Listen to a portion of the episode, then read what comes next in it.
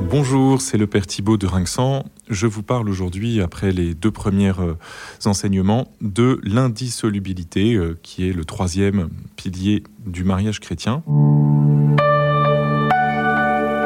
Alors l'indissolubilité, le mot est compliqué. Il désigne finalement de façon assez simple le fait que le mariage chrétien ne peut pas être dissous, c'est-à-dire ne peut pas être rompu, à la différence du mariage républicain qui peut être rompu par euh, ce qu'on appelle le divorce, le divorce pour motif grave ou bien d'ailleurs par consentement mutuel, c'est-à-dire sans nécessairement qu'il y ait eu de, de rupture du contrat de mariage. Eh bien, à la différence du mariage républicain, il n'y a pas la possibilité d'une rupture dans le mariage chrétien, il est indissoluble. Et je précise tout de suite que cette indissolubilité n'est pas une lubie que l'Église catholique a en tête et qu'elle impose aux fiancés, elle est reconnue comme étant intrinsèque à la volonté de Dieu sur l'homme et la femme. Vous vous souvenez de cet évangile, c'est au chapitre 19 de Saint Matthieu, où les pharisiens viennent trouver Jésus en lui demandant Est-il permis de répudier sa femme pour n'importe quel motif? Alors Jésus leur pose une question dont il connaît la réponse. Il leur dit Mais que vous a prescrit Moïse à ce sujet? Les pharisiens répondent Eh bien, Moïse nous a prescrit de rédiger un acte de divorce si on répudie sa femme. Et là, Jésus fait une réponse qui surprend euh, tout le monde. Il dit C'est à cause de l'endurcissement de votre cœur que Moïse vous a prescrit cela, mais à l'origine, il n'en était pas ainsi. L'homme s'attachera à sa femme, tous deux ne feront qu'une seule chair. Et Jésus euh, commente ce verset de la Genèse qu'il cite aux pharisiens en disant Ainsi donc, ce que Dieu a uni, que l'homme ne le sépare pas.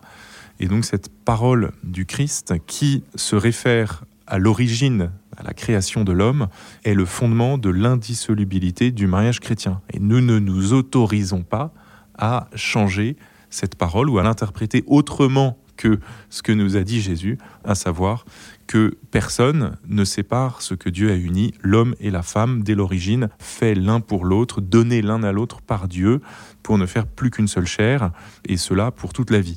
Donc l'indissolubilité est, comme on le dit euh, en théologie, de droit divin. Elle n'est pas euh, instituée par les hommes, ce n'est pas une règle disciplinaire de l'Église catholique pour gérer les, disons, les mœurs. C'est pas, c'est pas de ça dont il s'agit. C'est vraiment la reconnaissance humble, très humble, parce qu'on sait combien elle est coûteuse et combien elle est difficile pour l'homme, d'un appel, d'un commandement de Dieu pour notre bonheur, puisqu'il nous a créés pour cette union.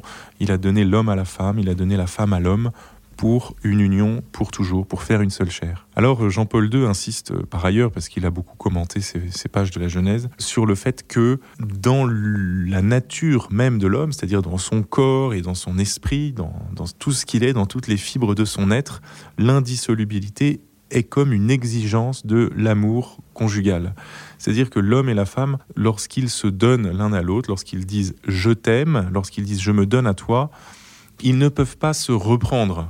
Ils ne peuvent pas dire je t'aime pour dix ans ou pour 15 ans.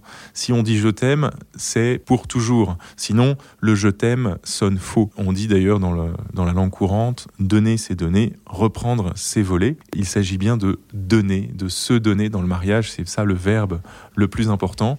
Et qui s'est une fois donné ne se reprend pas. Jean-Paul II insiste pour dire que l'union conjugale, l'union corporelle des époux, est le langage physique, corporel, qui correspond à cette parole je me donne à toi. C'est la traduction physique pour les époux du don de leur parole, de l'échange des consentements qu'ils ont faits devant l'autel le jour du mariage. Et là aussi, cette union des corps, cette union conjugale, elle crée un lien pour toujours.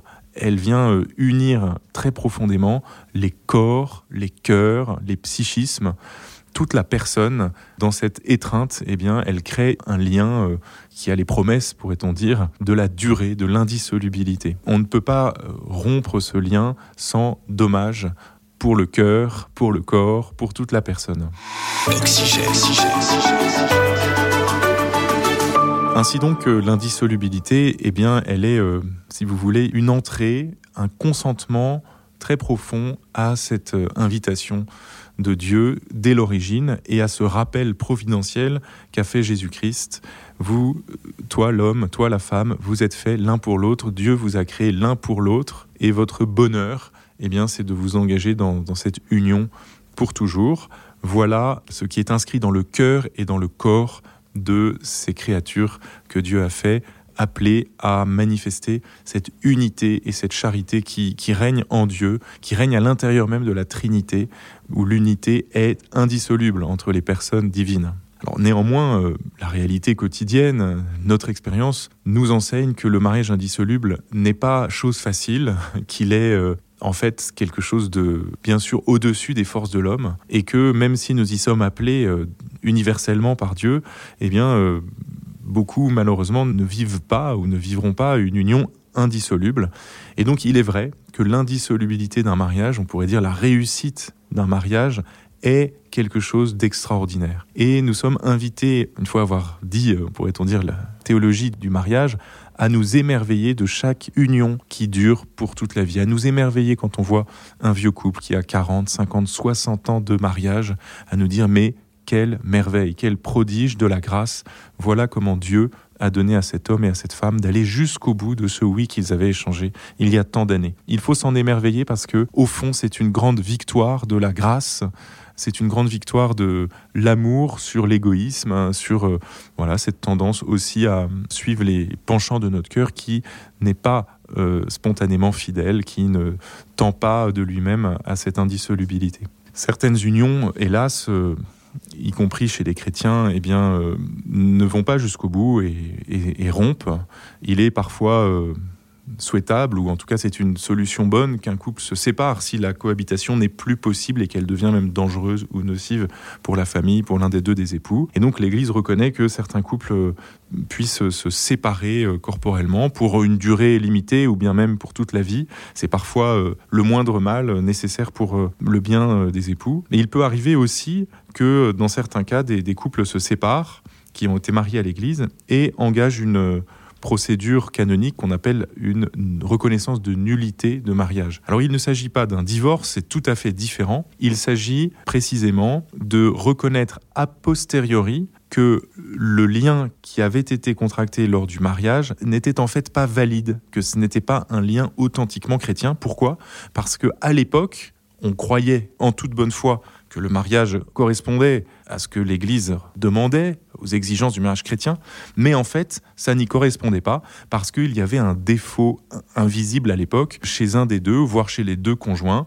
Ça pouvait être un défaut de liberté. L'un des deux n'était en fait pas libre, psychologiquement pas libre, ou bien même familialement pas libre, ou bien l'un des deux n'était pas dans la vérité, parce que, euh, par exemple, il y avait euh, en plus de la fiancée une petite amie, donc ça, c'est clair que ça rend le pilier de la fidélité tout à fait faussé. Il peut y avoir aussi euh, le fait que l'un des deux, voire les deux, ne voulaient pas d'enfants, donc à ce moment-là, le pilier de la fécondité n'était pas là, et cela rend le consentement invalide, et cela permet, même plusieurs années après le mariage, de dire, au fond, le mariage est nul, puisque à l'époque, il n'a pas été voulu comme tel, comme mariage chrétien. Et donc, après une enquête minutieuse, assez longue, le tribunal canonique peut reconnaître que le mariage est nul. Bien sûr, il peut y avoir eu des enfants de la première union, il peut y avoir eu euh, une vie commune assez longue, mais néanmoins, l'Église va avoir euh, cette humilité de se dire, ben voilà, nous nous sommes tous trompés de bonne foi, le prêtre, les fiancés, toute la famille.